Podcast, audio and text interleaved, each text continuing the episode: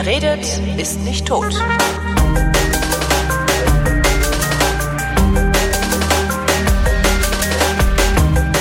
Willkommen zum Geschichtsunterricht einer Koproduktion von DLF Nova und Vrinz und aus Köln vom Deutschlandfunk zugeschaltet ist wie immer Matthias von Hellfeld und ich habe den falschen Knopf gedrückt, darum ist das Intro so schnell ausgegangen. Hallo Matthias. Es macht nichts, wird genauso schön. wird genauso schön. Thema heute. 70 Jahre Grundgesetz. Die Würde des Menschen ist unantastbar. Sie zu achten und zu schützen ist Verpflichtung aller staatlichen Gewalt. So ist es. Und jetzt, weißt du, das Schöne an diesem Format ist, du kannst mir erzählen, was du willst. Ich kriege immer einen Dreh zu den alten Griechen zum Beispiel. Ja, das ist kein Problem. Das okay, warte mal, dann suche ich mir jetzt, dann suche ich mir jetzt einen Grundgesetzartikel aus und mach dich fertig, Freundchen. Pass Ja. mal auf, hier zum Beispiel. Ja. Ähm, zum Beispiel hier, was gibt's denn hier? 53a. Der gemeinsame Ausschuss besteht zu zwei Dritteln aus Abgeordneten des Bundestages, zu einem Drittel aus Mitgliedern des Bundesrates. Die Abgeordneten werden vom Bundestage entsprechend dem Stärkeverhältnis der Fraktionen bestimmt. Sie dürfen nicht der Bundesregierung angehören. Jedes Land wird durch ein, wird durch ein von ihm bestelltes Mitglied des Bundesrates vertreten. Griechische Diese- Geschichte. Verdammt. Gut, gucken wir die Ich komme auf das erste zurück. Pass auf. Genau. Also erstens mal ist alles, alles, das über allem, was wir jetzt erzählen, steht. Das geilste, was wir an Gesetz, an Grundgesetz, an Verfassung je hatten, ist geschrieben und verabschiedet worden am 23. Mai 1949. Man nennt es das Grundgesetz und es ist bis zum heutigen Tage in Kraft. So, das ist der erste Punkt. Der zweite Punkt ist, ja. Gibt es in deiner Wahrnehmung, also wenn ich das Grundgesetz so lese, bin ich jedes Mal extrem fasziniert davon, wie gut das ist. Gibt es in deiner Wahrnehmung irgendwo in irgendeinem Staat eine bessere Verfassung? Also ich glaube zum Beispiel, dass die amerikanische Verfassung sehr gut ist. Sehr gut, aber ist sie besser? Ja, ja, ähm, die ist natürlich nicht insofern besser und schlechter. Das kann man ähm, nicht so richtig miteinander vergleichen, weil es sich um andere Staaten handelt, für die diese Verfassungen gelten. Hm. Du wirst natürlich gleich kommen mit dem Zusatzartikel, dass die Leute alle Waffen tragen dürfen und so. Nö, das ist ja, nö, das Ähm, ja, ist nee, halt das so. ist das ist ja auch ein Kriterium sozusagen. Ob, was was ist mit diesem Gesetz eigentlich möglich? Aber ich glaube ehrlich gesagt, dass die Frage eher mit Nein zu beantworten ist, weil das, was wir hier an dem Grundgesetz haben, ist schon ziemlich geil. Und zwar deshalb, weil es ähm, so allgemein formuliert ist, dass es eben nicht uns zwingt, bestimmte Dinge zu tun, die wir eigentlich gar nicht tun wollten. Zum Beispiel das Es mit dem Waffentragen. Ich meine, ich Zum Beispiel, stell mir vor, du hast ein, du hast ein Volk, du hast ein, ein Territorium, Ja. aber du hast noch kein Gesetz. Welches Gesetz willst du da draufwerfen? Und ich denke mir, du willst da das deutsche Grundgesetz draufwerfen, weil es weitestgehend diskriminierungsfrei ist. Es sorgt nicht Es für Gewalt, wie beispielsweise die amerikanische Verfassung und so weiter und so Ja, weiter. Ja. ja, ja, es ist, das ist alles richtig. Und es ist eben, es hat aber noch ein paar Punkte mehr, die so besonders sind.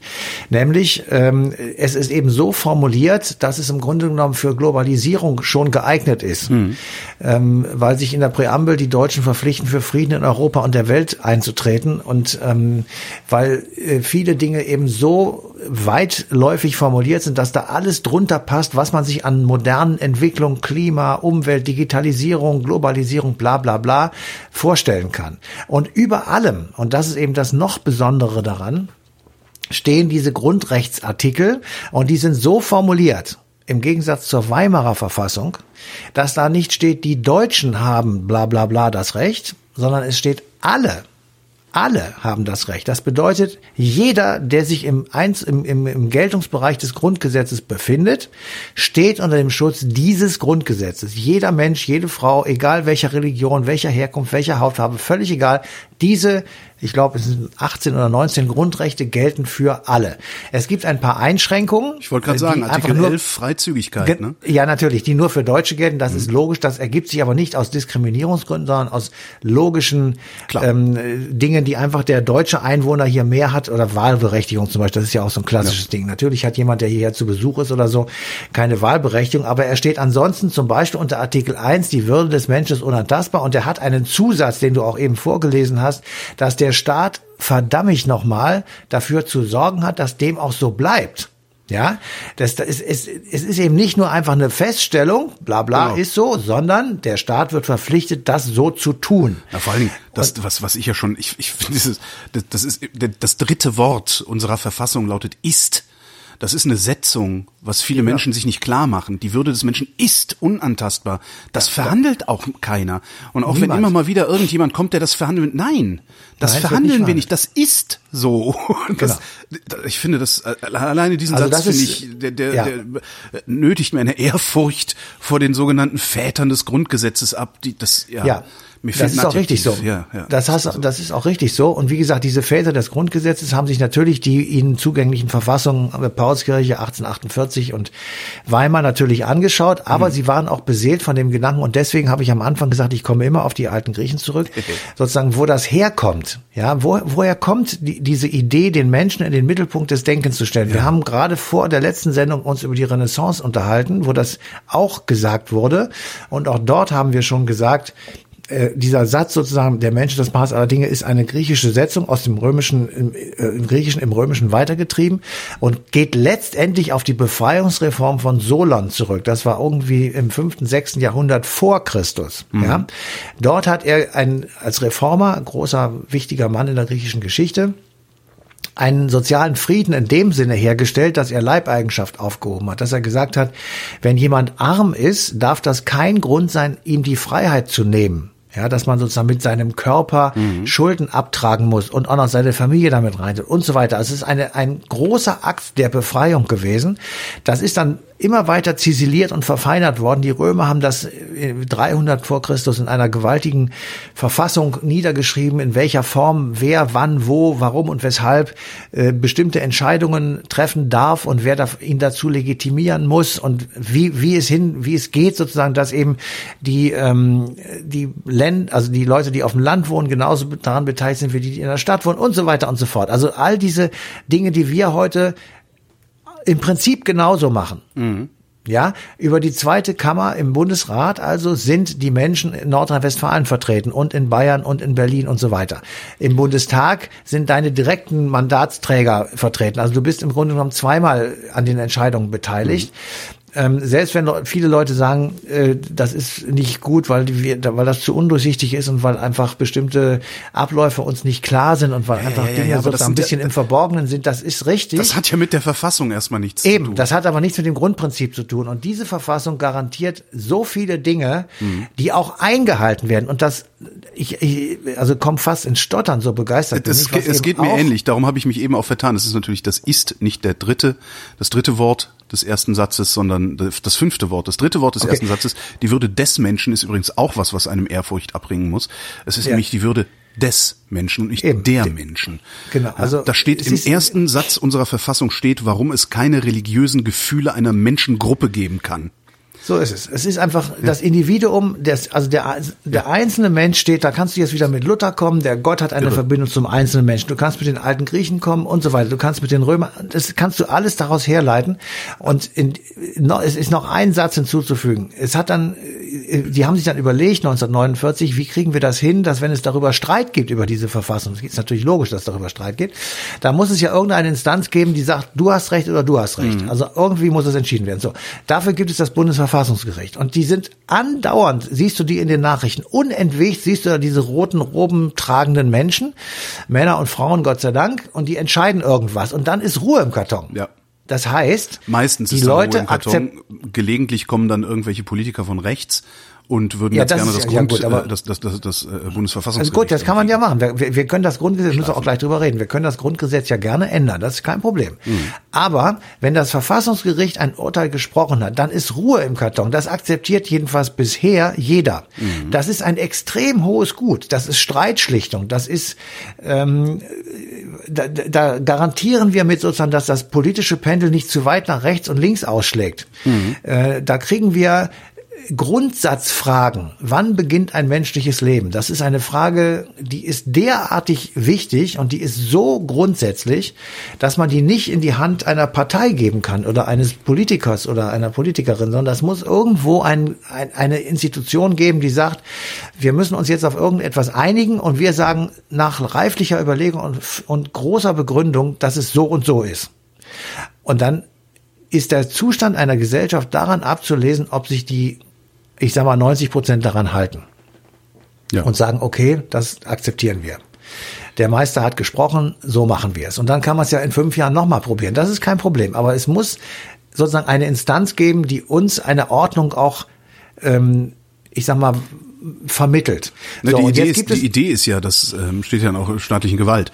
Ähm, die Idee ist ja, dass es einen Rechtekatalog gibt, an den der Staat und seine Institutionen gebunden ist. unbedingt. Und du brauchst halt eine Unbedingt. Instanz, vor der du den Staat verklagen kannst, vor der du Unbedingt. dein Recht bekommst. Und das ist ja das Bundesverfassungsgericht. Ist ja, das machen wir die ganze Zeit. Das geht ja, unentwegt im Verfassungsrecht. Im Grunde genommen nur dazu da, äh, äh, ändern wir das Gesetz, damit der Staat etwas tun muss. Ja. So.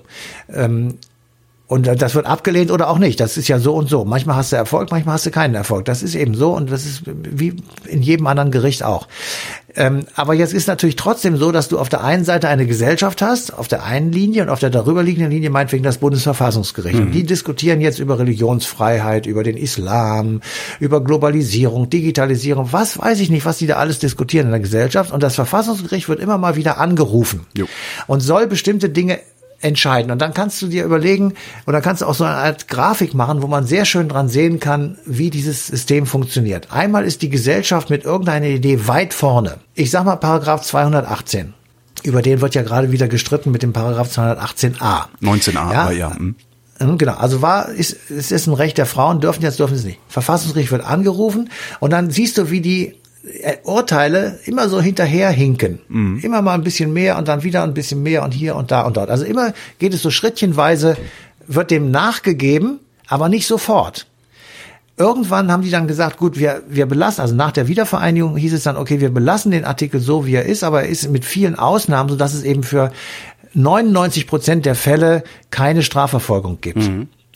So, das heißt, die Gesellschaft hat sich durchgesetzt, die Mehrheit hat sich durchgesetzt, aber das Gericht hat immer noch ein bisschen zurückgezogen.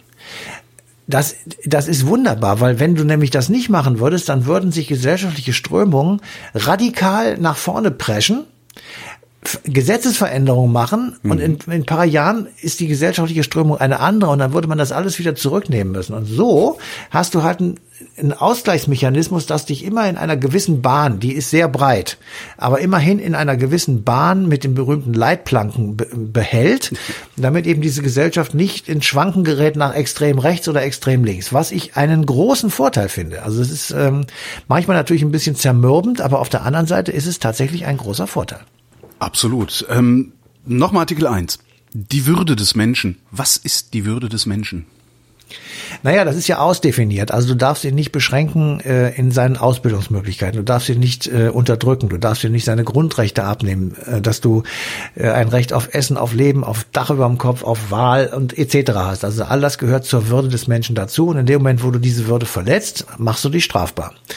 Ähm, das ist, ähm, bei, wenn, wenn du jemandem in den Hintern trittst, machst du dich im Grunde genommen deshalb strafbar, weil du damit die Würde desjenigen in Frage stellst und ihn miss achtest. Und wenn du das über alle deine Gesetze stellst, dann ist sozusagen, wie du das dann umsetzt, ist dann die Sache des Gesetzgebers, also des Parlaments. Und das finde ich jedenfalls ist in Deutschland schon relativ weit vorangetrieben. Das hat aber natürlich nichts damit zu tun, dass jeden Tag die Würde irgendeines Menschen irgendwo verletzt wird, ohne dass es geahndet wird. Das ist leider so. Aber grundsätzlich ist in diesem Staat das Prinzip, finde ich jedenfalls, richtig. Ich finde ja, die schönste Definition für die Würde des Menschen ist, dass er stets handelndes Subjekt bleibt.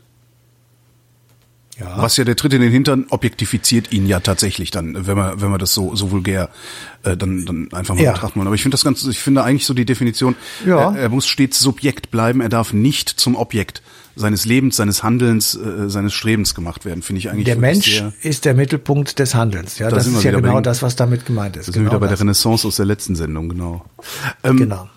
Das, wie haben die das damals gemacht? Ja, also das ist tatsächlich, äh, da muss man sich auch wirklich fragen, also wir müssen ja Geschichte immer versuchen zu betrachten aus dem Blickwinkel derer, die gehandelt haben. 1948, als das mit dem Grundgesetz losging, äh, Deutschland Hungerwinter in Trümmer. Trümmer. Trümmer, Hungerwinter, Schutt und Asche. Ähm, Schutt und Asche, völlig diskreditiert Deutschland, äh, WG Holocaust, vollkommen ähm, also wirklich deprimiert. Das Ja. kann man nicht anders sagen. Die Menschen, die damals gelebt haben, äh, haben das gerade so erfahren, was da eigentlich passiert ist und sind allmählich so äh, aus diesem Wahnsinn erwacht ähm, und haben also zu tun, damit zu überleben.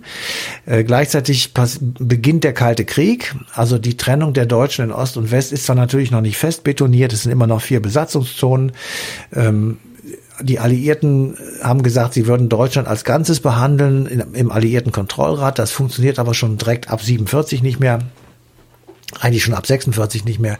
Stalin schert aus dem ganzen Kram aus, will ähm, das, was also in den alliierten Kriegskonferenzen und Nachkriegskonferenzen beschlossen ist, also einen Sperrgürtel äh, zwischen sich und ähm, dem Westen, also Deutschland und Frankreich zu legen mit den Ostblockstaaten.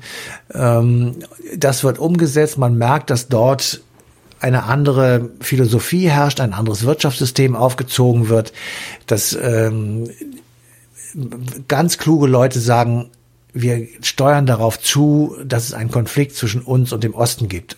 Churchill zum Beispiel war einer, der das gesagt hat. Ähm, also es, es begann sozusagen die Vorbereitung auf das, was wir dann später den Kalten Krieg nennen. Und eine Überlegung war, wie kriegen wir das hin, dass sozusagen nicht allzu viel von Europa in diesen östlichen ähm, Raum hineingerät. Ähm, die Ostzone, da waren sie sich alle darüber klar, das war nicht zu verhindern, weil das war sozusagen geltendes Recht, das war Stalins Land. Ja. Ähm, da war, das war klar. Die Frage mit Berlin, das war immer noch so ein Streitapfel, Zankapfel, der ja Das auch ist ja dann noch lange Jahre über dann ja, genau. äh, gewesen ist, genau. Und äh, die anderen drei Zonen der Franzosen, der Briten und der Amerikaner, da haben die sich dann zusammengesetzt, nämlich die drei Alliierten, und haben gesagt, erstmal machen wir daraus äh, eine Bizone, Mhm. Briten und Amerikaner, und daraus wurde später eine Trizone mit Franzosen dazu. Wir sind die Eingeborenen von Von Trizonesien. Trizonesien. Wunderbare Nummer. Und dann haben die sich überlegt, um also, ich sag mal, möglichst, einen möglichst großen und möglichst starke Abwehrfront gegen den Osten, also gegen den Kommunismus zu haben, wäre es ziemlich sinnvoll, auch die drei Westzonen dabei zu haben, weil man dann sozusagen schon relativ in der Mitte Europas eine Linie hätte. Da war noch nicht die Rede davon, dass man da eine Mauer zieht oder so. Das war weder in Ost noch in West irgendwie die Rede. Und dann haben die sich überlegt, die westlichen Alliierten, die drei, ähm, dass es möglicherweise am sinnvollsten wäre, wenn diese drei Zonen zusammengefasst eine, ich sag mal, provisorische Verfassung sich geben würden, um ähm, daraus dann einen Staat zu machen, den man in diesen Westblock integrieren könnte und den man dann, das war auch schon die Überlegung, bewaffnen und so weiter und so weiter, weil man eben dachte, okay, der Osten macht das, der Westen macht es jetzt auch. So, und aus dieser Idee und aus diesen Gedanken heraus äh, haben die Alliierten die sogenannten Frankfurter Dokumente erarbeitet. Und äh, darin wurden drei wesentliche Dinge festgelegt, nämlich erstens, dass die Bundesländer, die es damals ja schon gab, 1948, ähm, also die Ministerpräsidenten der Bundesländer aufgefordert werden, eine föderale Verfassung auszuarbeiten. Das Wichtige ist eine föderale Verfassung. Der Föderalismus ist die Rache der Alliierten, sagt man ja gerne. ja. Ja, aber der Föderalismus ist auch wirklich eine urdeutsche Konstruktion. Also Ich finde es auch total super. Es hat, Abends ist auch drüber fehlerhaft, erzählen. Ja. ist auch Ja, ja. fehlerhaft, zum Beispiel Bildung oder sowas, aber prinzipiell finde ich den Föderalismus eine unfassbar gute Ja, ja. Idee. Ja. Ja, also jedenfalls eine föderale Verfassung auszuarbeiten, die, Zitat, geeignet sei, die gegenwärtige zerrissene deutsche Einheit wiederherzustellen. Das ist äh, schon mal, das stand da schon drin. Dann sollte eine, ein ausgewogenes Verhältnis zwischen einer Zentralmacht und den Ländern ausgearbeitet werden und es sollten garantiert werden die Rechte und Freiheiten der Bürger. So, diese Verfassung sollte den drei westlichen Militärregierungen vorgelegt und von ihnen genehmigt werden und anschließend sollten die Länder das ratifizieren. Also sie waren sich bewusst darüber, dass es keine Volksabstimmung zum Beispiel darüber geben sollte, weil sie wussten, wenn wir das machen, laufen wir Gefahr, dass wir ein Nein kriegen, weil natürlich auch viele im Westen darauf gehofft haben, dass der Osten nicht weg ist weil ja ganz viele geflohen waren, weil viele fa- familiäre Verbindungen dahin hatten und natürlich ähm, äh, sehr viele Leute zurückgekommen sind und gesagt haben, wir möchten eigentlich gerne, dass Pommern äh, wieder deutsch wird und nicht polnisch bleibt. Und ähm, deswegen ähm, war natürlich die, das Risiko, dass die Leute dann Nein sagen zu einer solchen nur im Westen gültigen Verfassung relativ hoch. Deswegen sollte es also nur ähm, von den äh, Parlamenten im, in den Ländern ab äh, ratifiziert werden. Das war der eine Komplex. Der zweite Komplex ist äh, aus den Frankfurter Dokumenten, dass die Ministerpräsidenten eine neue territoriale Ordnung aufbauen sollten. Um die alten Länder aus der Nazizeit und davor aus dem Kaiserreich zu zerschlagen und kein dabei so zu vorzugehen, dass kein Land zu groß oder zu klein ist. Das heißt, es sollte so eine ausgewogene Konstruktion werden. Jetzt kann man natürlich sofort sagen, was ist mit Bremen und Hamburg? Das ist auch ein richtige, richtiger Hinweis. Das Saarland gehörte damals noch nicht dazu. Das wäre auch ein Hinweis. Ähm, äh, die haben sozusagen darauf bestanden, ihre Stadtrechte durchzusetzen. Okay. Das wurde dann also eine Ausnahme. Und als drittes schließlich ähm, haben die Alliierten festgelegt, ähm, als Voraussetzung für diese Verfassung, dass es einen Besatzungsstatut geben wird. Und der wurde von den Alliierten selber ausgehandelt. Und dieser Besatzungsstatut kontrollierte den Außenhandel der neuen Republik, die daraus entstehen sollte. Ähm, also eine Kontrolle des Außenhandels. Es gab eine Ruhrbehörde, die wurde eingerichtet, um die deutsche Kohle- und Stahlindustrie zu kontrollieren, zu überwachen und auch zu reglementieren, weil natürlich alle gesagt haben, äh, die Deutschen haben deshalb so lange und in Anführungsstrichen erfolgreich Krieg geführt, weil sie da im Ruhrpott diese Stahlschmieden hatten. Ja, klar. Ja. Der Herren Krupp und Co. Deswegen muss das überwacht werden. Und es soll ähm, alles den Besatzungsmächten unterstellt werden, die im Übrigen darüber eben auch wachen, dass die Reparationen gezahlt werden und dass in Westdeutschland ein Demokratisierungsprozess ähm, zustande kommt. Insofern waren das drei klare Vorgaben. Und in, insofern kann man auch sagen, dass dieses Grundgesetz nicht aus freien Stücken sozusagen nur aus der Herrlichkeit der im Parlamentarischen Rat befindlichen Männer und vier Frauen ähm, gekommen ist, sondern das waren schon starke Vorgaben. Die Alliierten haben sofort Verbindungsbüros in Bonn aufgebaut. Das Ganze tagte, der Parlamentarische Rat tagte im Museum König, kann man sich mhm. heute noch anschauen weil es keinen anderen vernünftigen Raum gab, sozusagen der nicht zerstört war und wo es also sowohl Heizung wie auch Belüftung gab. Und ähm, die äh, hatten also ständigen Kontakt damit und insofern ähm, haben die dann angefangen, ungefähr ein Jahr lang, also etwas weniger, aber schon auch ziemlich intensiv äh, über diese Verfassung nachzudenken. Und das Ergebnis ist eben das, was du eben vorgelesen hast, mit ähm, ganz eindeutig festgelegten äh, Grundwerten, die eben nicht, ähm, nicht über den Haufen geworfen werden dürfen. Es sind Konsequenzen gezogen worden aus der Weimarer Verfassung. Ich will mal das berühmteste Beispiel, das äh, steht in jedem Schulbuch, aber ich erwähne es trotzdem nochmal. Die Rolle des Bundespräsidenten und des Reichspräsidenten ist äh, wirklich das Gegenteil. Also der Reichspräsident war eine machtvolle, vom Volk eigens gewählte, auf sieben Jahre gewählte Person, die über die berühmten Notverordnung des Artikels 48 der Weimarer Verfassung ähm, das Parlament außer Kraft setzen und die Regierung überstimmen konnte. Das ist beim Bundespräsidenten nicht möglich. Der ist ähm, eine eher repräsentative Figur, aber hat eben zu bestimmten Zeiten ähm, eine hohe wichtige Funktion. Die letzte, die wir alle selbst uns noch erinnern, ist von Steinmeier, der die jetzt laufende große Koalition äh, ins Leben gerufen hat, mhm. weil er eben gesagt hat, wir machen jetzt keine Neuwahlen, meine Herrschaften, sondern ihr werdet jetzt eine große Koalition bilden. Das kann er natürlich nicht, nicht aufoktroyieren sozusagen, aber er kann schon sehr stark dahin ein ähm, regieren. Aber das ist eben tatsächlich eine völlig andere äh, Funktion, die eben ähm, der Bundespräsident heute und der Reichspräsident damals hat. Insofern ähm, ist das eine eine, ganz starke ähm, Veränderung. Dann dieses sehr extreme, durchgezogene föderale Prinzip, dass du also ähm, nicht unitaristisch, also einen Zentralstaat machst, sondern dass du sagst föderal, dass du bestimmte Werte, also dass du bestimmte Rechte und Pflichten den Ländern übergibst und den die Bund Medien, wegnimmst. Die Polizei, die Bildung.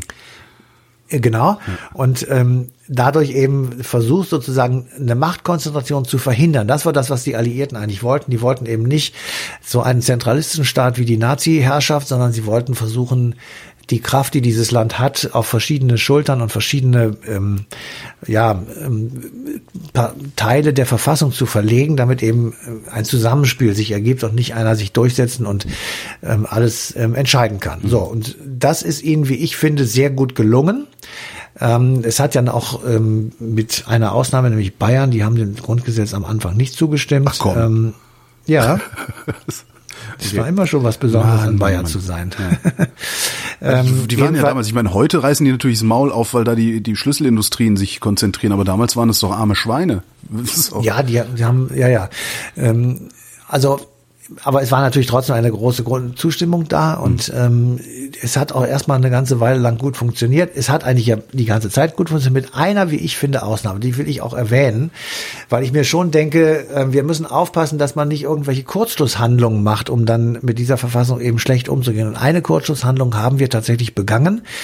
Und zwar war das 1968 bei den Notstandsgesetzen. Diese Notstandsgesetze sind entstanden aus einer Hysterie und Angst. Es könnte wieder so werden wie am Ende der Weimarer Republik, weil in Berlin und in ein paar anderen großen Städten langhaarige Studenten auf die Straße gegangen sind und dort Sit-ins gemacht haben und die Revolution ausgerufen haben. Ähm, und man hatte tatsächlich Sorge, dass ähm, das irgendwann so weit kommen könnte, dass man eben dem Ganzen nicht mehr Herr wird. Mhm. Da war noch nicht von der RAF die Rede, um das nur auch zu sagen. Okay. Das kam etwas später. Es waren, das Sie hatten wirklich Angst vor Umsturz aus der Bevölkerung Ja, heraus. weil also natürlich waren das dramatische Bilder für damalige Verhältnisse ja. Ähm, mit Wasserwerfern in der Berliner City. Das ist nicht so witzig. Was haben diese Notstandsgesetze denn gesagt. Ja, das kann ich dir jetzt sagen. Diese Notstandsgesetze waren das Außerkraftsetzen von einigen Grundrechten. Das ist nämlich der Punkt. Ähm, also man, das Briefgeheimnis wurde, äh, konnte man aufhebeln damit. Man konnte die Freizügigkeit auf, äh, aussetzen. Man konnte den, die Bundeswehr im Inneren einsetzen und den Bundesgrenzschutz.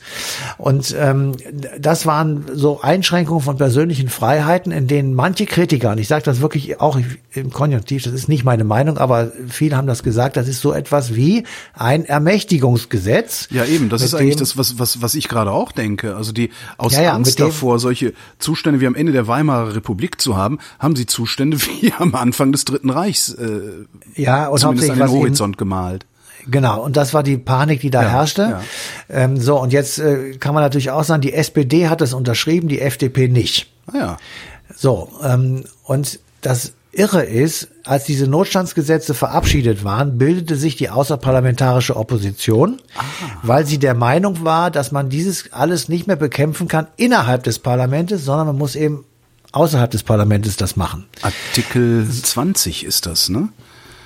Ich, ähm, ich glaube ja. Gegen jeden, der es unternimmt, diese Ordnung zu beseitigen, haben alle Deutschen das Recht zum Widerstand, wenn andere Abhilfe nicht möglich ist. Ja. Und, und das, muss so ausgesehen haben, als wäre andere Abhilfe nicht möglich gewesen, ja. Ja, und so ist das. Und äh, also Willy Brandt, der das damals mit unterschrieben hat, äh, der war ja zu der Zeit Außenminister, hat es hinterher sehr bedauert, dass er das getan hat, dass man tatsächlich gesagt hat, äh, mit den Notstandsgesetzen ist dieses ist diese Verfassung sozusagen nur noch zweit, zweitbestes Gesetz, ja. zweitbestes Grundgesetz. Ähm, aber das zeigt eben sehr deutlich, wir müssen uns den Rahmen belassen, wie er ist. Der muss weit bleiben. Ja, der muss einfach groß und weit bleiben, damit viele Dinge und viele Entwicklungen unter diesem Dach stattfinden können. Und wenn jemand äh, Gewalt anwendet oder so. Ich sage das immer, wenn, wenn hier Terroristen oder islamische Leute äh, oder Islamisten uns irgendeinen Terroranschlag verüben, das hat nichts mit dem Islam zu tun. Die haben einen Terroranschlag verübt und die werden vor Gericht gestellt, weil sie einen Terroranschlag verübt haben.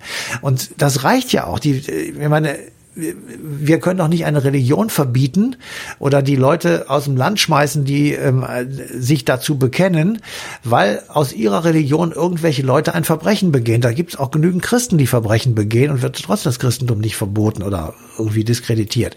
Und das finde ich hätte eben damals auch gelten. Man, man sagen, wenn ihr Straftaten begebt, dann werden wir von mir aus die Gesetze für diese Straftaten verschärfen. Hm. Das kann man ja machen und kann androhen, also dass ihr außer Landes fliegt oder was weiß ich denn, ja. Aber dass man dann gleich dieses Grundgesetz geändert hat, das finde ich ist tatsächlich, ähm, das war des Guten zu viel. Ist das jemals zurückgenommen worden?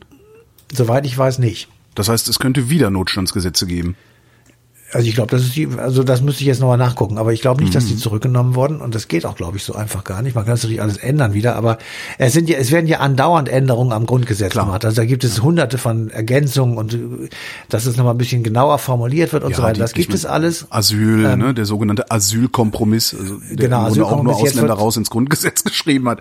Oder oder äh, was hatten wir denn kürzlich? Hatten wir doch auch erst. Jetzt geht es ja um die Kindergarten, die Digitalisierung genau. von Schulen, Antidiskriminierung, ähm, explizit explizit reinzuschreiben. Kinder, ja. Kinderrechte sollen jetzt reingeschrieben ja, genau. werden. Also es gibt andauernd sozusagen Diskussionen, ob man das verändern soll, aber man sollte das tatsächlich sehr vorsichtig machen und man sollte wirklich sich überlegen, ähm, ob es nicht tatsächlich gut ist, ähm, also für Kinderrechte und sowas bin ich auch, das ist alles in Ordnung. Ähm, das ob hat man sich das auch tatsächlich geändert seit 1949. schreiben könnte, ne?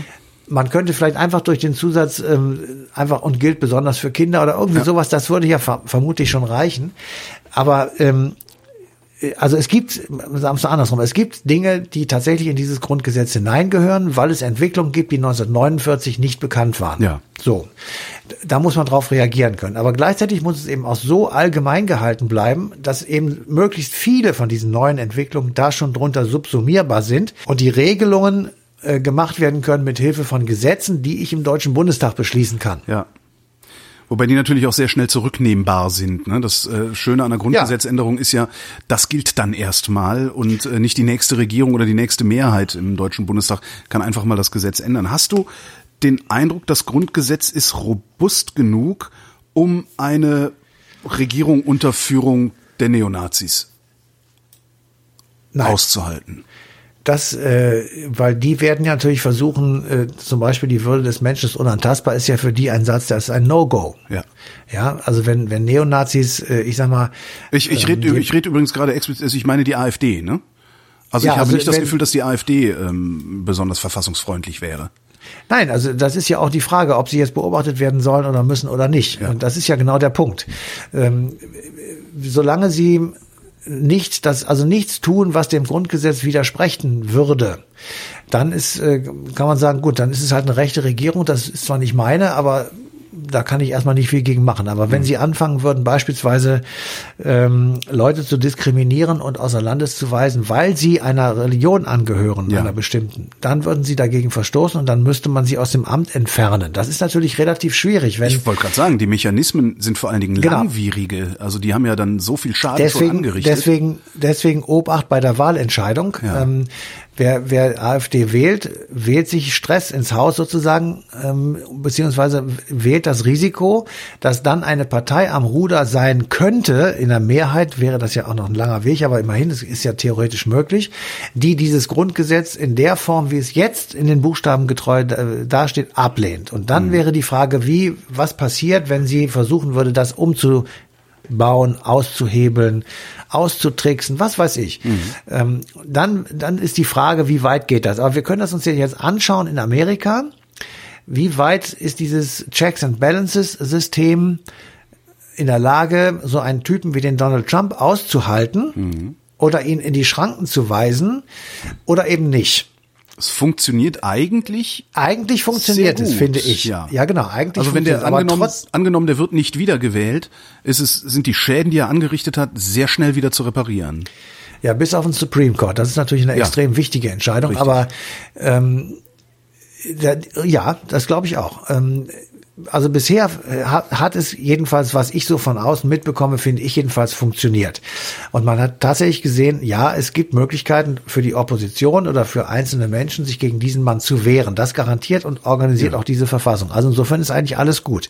Das heißt, es ist eher ein Pro es ist nicht, nicht unbedingt ein Problem des Grundgesetzes, das da am Horizont drohen würde, sondern es ist eigentlich ein Problem der Institutionen, die das Grundgesetz zu schützen haben. Ja, und das ist natürlich auch unser Problem. Also wir Natürlich, müssen jetzt wir sind die Arsch hochkriegen. Institution, die das zu schützen wir sind, Wir sind das äh, Volk. Wir sind, Ja, wir sind das Volk und wir müssen zivilgesellschaftlich gegen diese Typen angehen. Und äh, es beginnt ja, also wie gesagt, es gibt ja viele ähm, äh, neue Bewegungen, die einfach tatsächlich gegen die AfD sind oder nicht nur gegen die AfD, sondern gegen diese rechte Renationalisierungs-Verschwörungstheoretiker-Bande, die uns irgendwas erzählt, was alles Quatsch ist. Da gibt es nicht einen einzigen Punkt, der richtig ist. Alles gelogen, zusammengewürfelt und schreckliche Verdrehungen der Wahrheit gemacht worden. Das Schöne finde ich, dass die Gegenbewegung eigentlich keine Bewegung gegen diese neuen Rechtsextremisten ist, sondern eine Bewegung für eine Welt, Ja. in der diese Rechtsextremisten noch weniger zu suchen haben und die sie deshalb auch so, so, so vehement ablehnen.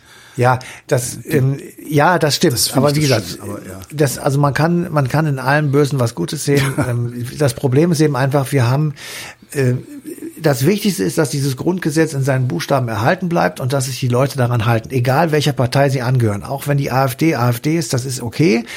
Aber solange sie sich an dieses Gesetz halten und an diese Entscheidung des Bundesverfassungsgerichtes, ähm, kann man ja das Schlimmste dadurch eben einfach schlicht verhindern.